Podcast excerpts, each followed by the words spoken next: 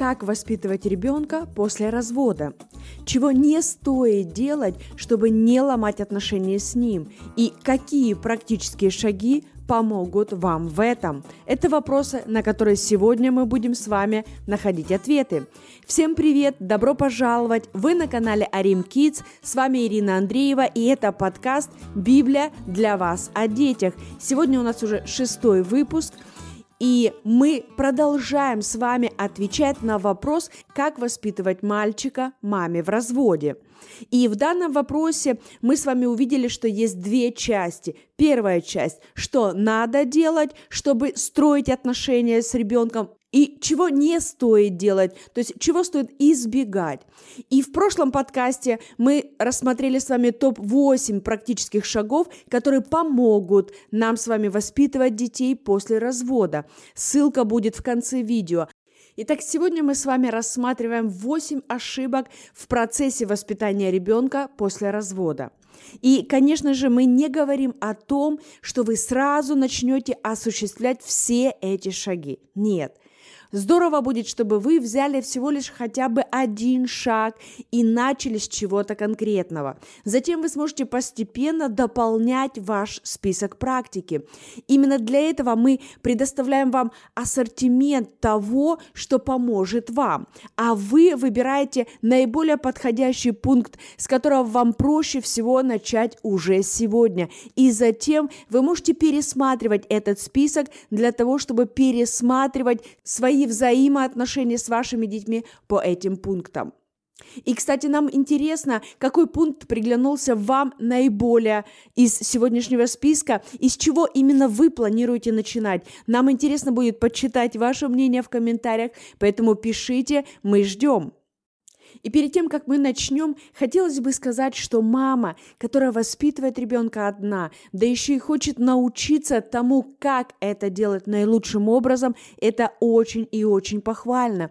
Вы на самом деле большая молодец, потому что ну, развод это и так сложно. Это сложно для вас в первую очередь, не только для ребенка.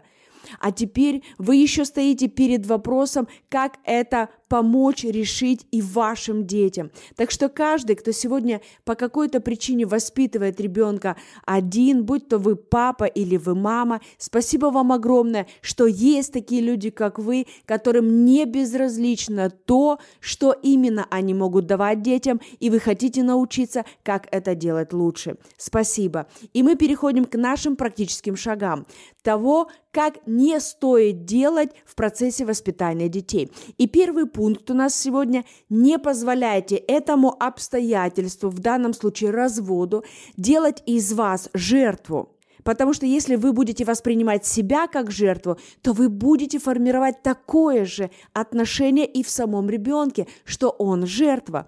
Помните, мы с вами говорили о том, что всегда все начинается с нашего личностного отношения, с того, как мы себя воспринимаем в этой ситуации, с того, какое мы отношение имеем к этому, потому что именно это мы с вами и будем передавать нашим детям.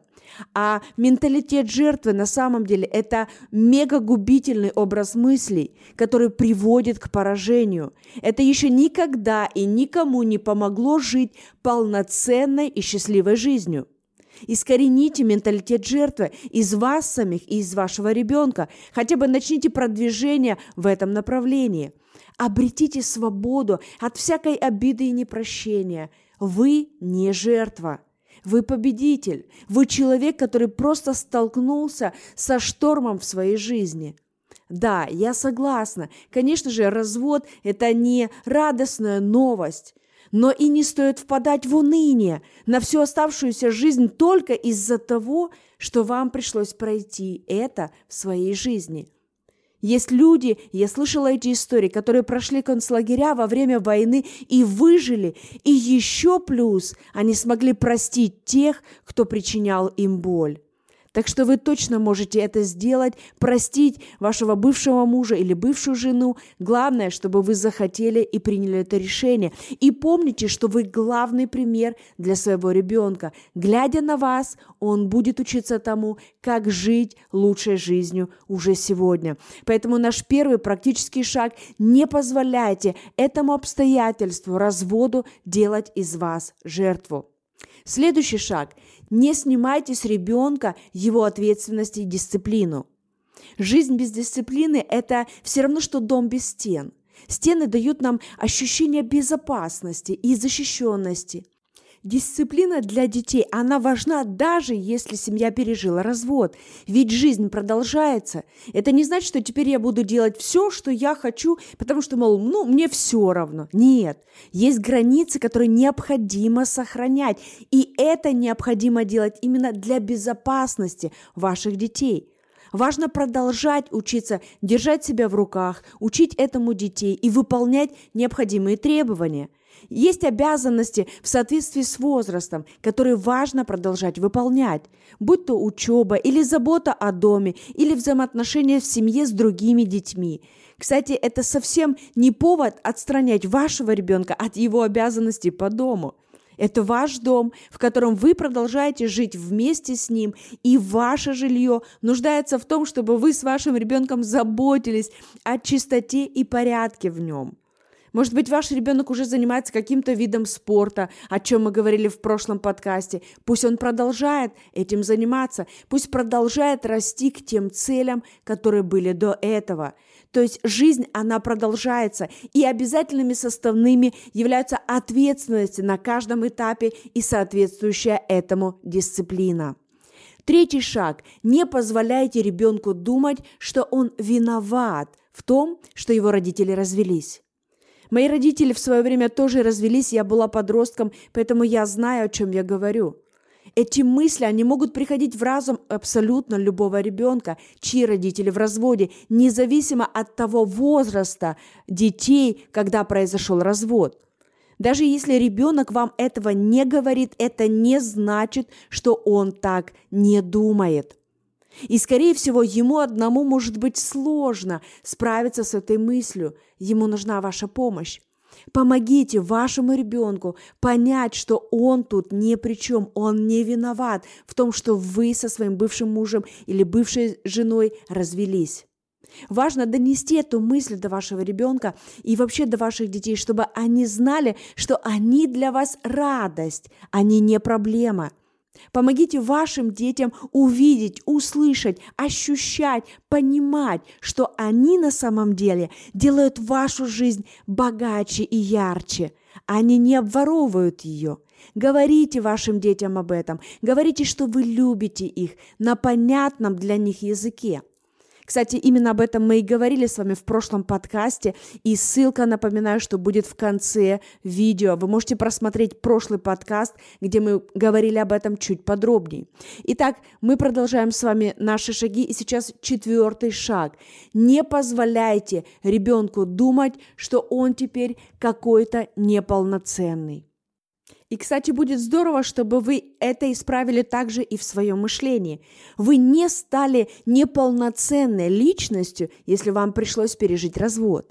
Это начинается еще с вот этой мысли, когда говорят, что ну вот две половинки одного целого. Нет, вы целостная личность, независимо от того, замужем вы или нет. Не обязательно быть замужем, чтобы быть целостной. Более того, можно быть замужем, но так и не стать целостной личностью.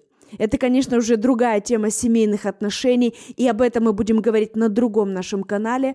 Вот, но сейчас мы говорим с вами о том, как это влияет на ваших детей.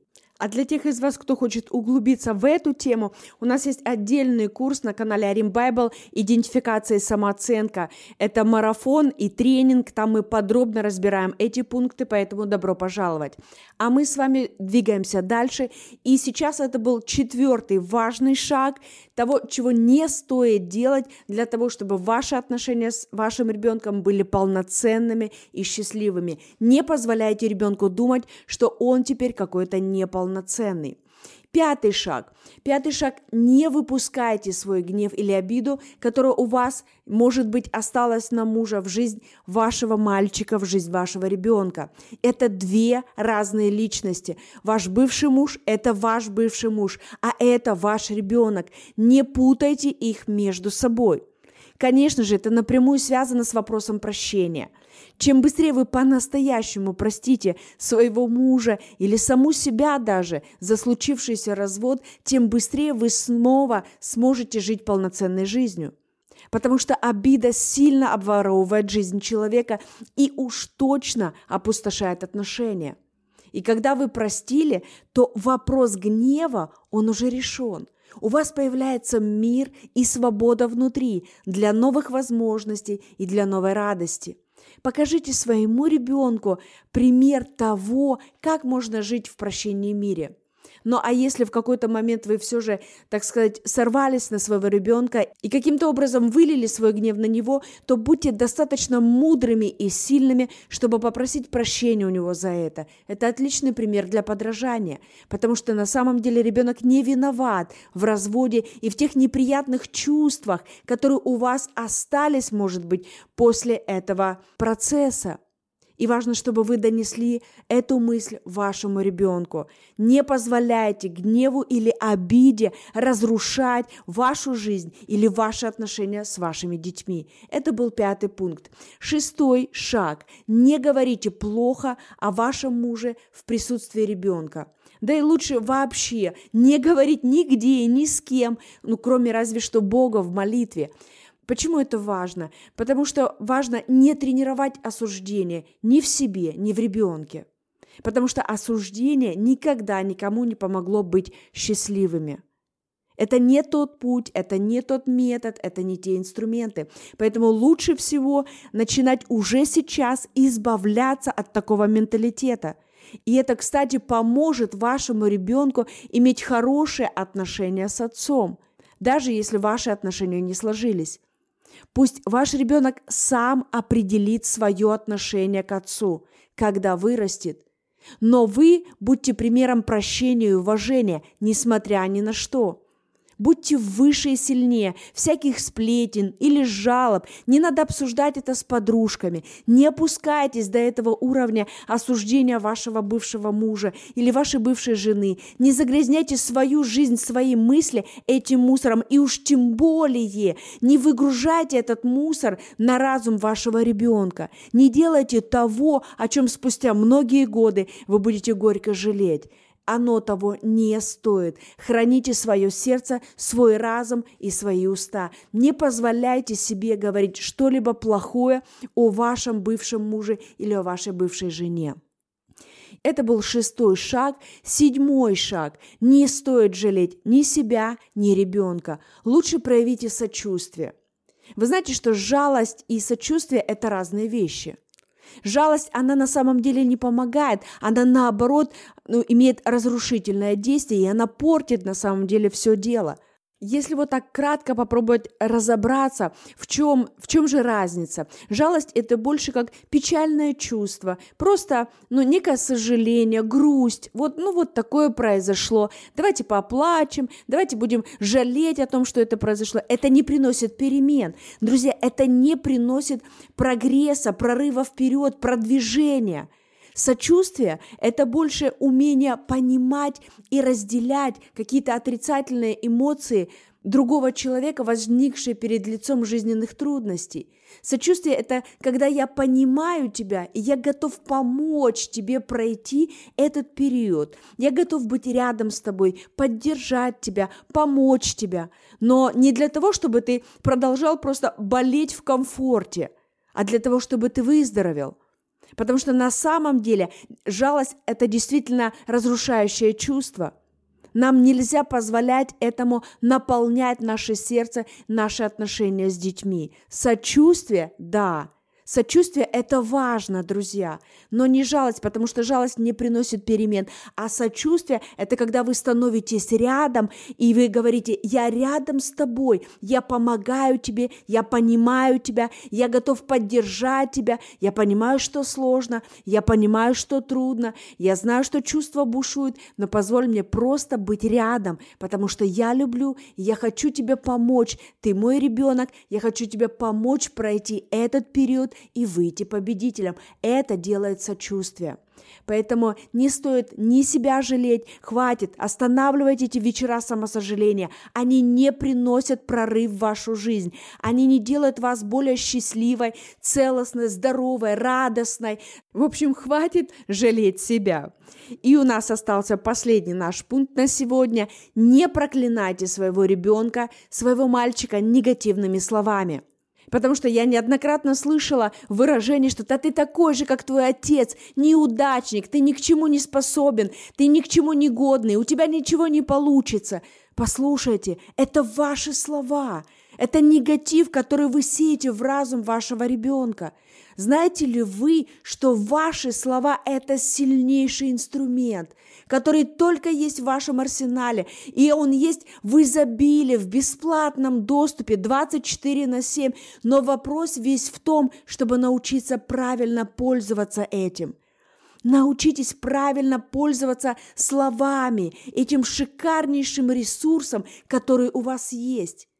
Хватит опустошать свою жизнь и жизнь вашего ребенка словами проклятия, смерти, недееспособности и так далее. Вы родитель, вы мама или вы папа, и вы являетесь примером тем, кто постоянно сеет в жизнь своего ребенка. Вы сеятель, вы сеете слова. А слова бывают только двух видов. Они могут работать либо со знаком плюс, либо со знаком минус. Они либо наполняют жизнь вашего ребенка, его разум, его эмоции, его отношения с вами, либо опустошают и разрушают. И, кстати, именно об этом мы подробнее будем говорить с вами в следующем подкасте. И мы приготовили для вас нечто уникальное, удивительное. Это уже материал из тренинга, но мы возьмем с вами один пунктик для практического применения, что поможет вам хорошенечко проанализировать, что вы сеете в жизнь вашего ребенка. В следующем подкасте мы обязательно вас ждем, мы будем говорить на эту тему. Ну а сегодня мы с вами рассматривали 8 наиболее распространенных ошибок в процессе воспитания ребенка после развода. А именно, первый шаг – не позволяйте этому обстоятельству делать из вас жертву и не передавайте это в жизнь вашего ребенка. Второй шаг, чего не стоит делать, это не снимайте с ребенка его ответственности и дисциплины, потому что наша с вами жизнь, она продолжается, и важно донести эту мысль и вашим детям. Третий шаг – не позволяйте ребенку думать, что он виноват, он не является причиной вашего развода, донесите мысль, что для вас он радость. Четвертый шаг – не позволяйте ребенку думать, что он теперь какой-то неполноценный. То, что случилось, это случилось, но он целостная личность, которая может иметь целостную жизнь. Пятый шаг. Не выпускайте свой гнев или свою обиду, которая у вас сохранилась на бывшего мужа, не выпускайте это на своего ребенка. Это две разных личности. Шестой важный шаг. Не говорите плохо о вашем муже в присутствии ребенка. Не спускайтесь на этот уровень осуждения, сплетен и жалоб. Позвольте вашему ребенку иметь его отношения с его отцом. Седьмой шаг. Не стоит жалеть ни себя, ни ребенка. Лучше проявите сочувствие, а значит помогите ему выбраться из этой ситуации и выбраться победителем. И восьмой шаг. Не проклинайте своего ребенка, своего мальчика или свою девочку негативными словами, потому что эти слова, они будут разрушающе действовать в его жизни. Говорите слова любви, слова благодарности, слова уважения. Об этом, напоминаю, мы говорили с вами в прошлом подкасте. И более подробно мы обязательно разберем именно этот пункт в следующем нашем подкасте. Поэтому подписывайтесь на канал, чтобы не пропустить его выход. И, кстати, завтра в наших соцсетях вы сможете взять весь этот список шагов, скопировать его себе, сохранить, чтобы отслеживать свой прогресс. Потому что напоминаю, что, конечно же, но вы не сможете сразу все 8 пунктов делать. И мы не для этого делали 8 пунктов, а для того, чтобы вы увидели, какой шаг наиболее для вас сейчас доступен. И, конечно же, со своей стороны мы будем продолжать стараться помогать вам в этом процессе и рассматривать каждый из этих шагов более подробно. Мы благодарны каждому из вас за то, что вы сегодня с нами. Мы верим, что эти шаги, они помогают вам становиться лучшим родителем для ваших детей. И если каким-то образом вы нашли это видео полезным для себя или полезным еще для кого-то, мы будем благодарны вам за ваши лайки, ваши подписки, комментарии, за то, что вы упоминаете об этом в ваших соцсетях. И мы ждем вас в следующем подкасте. thank you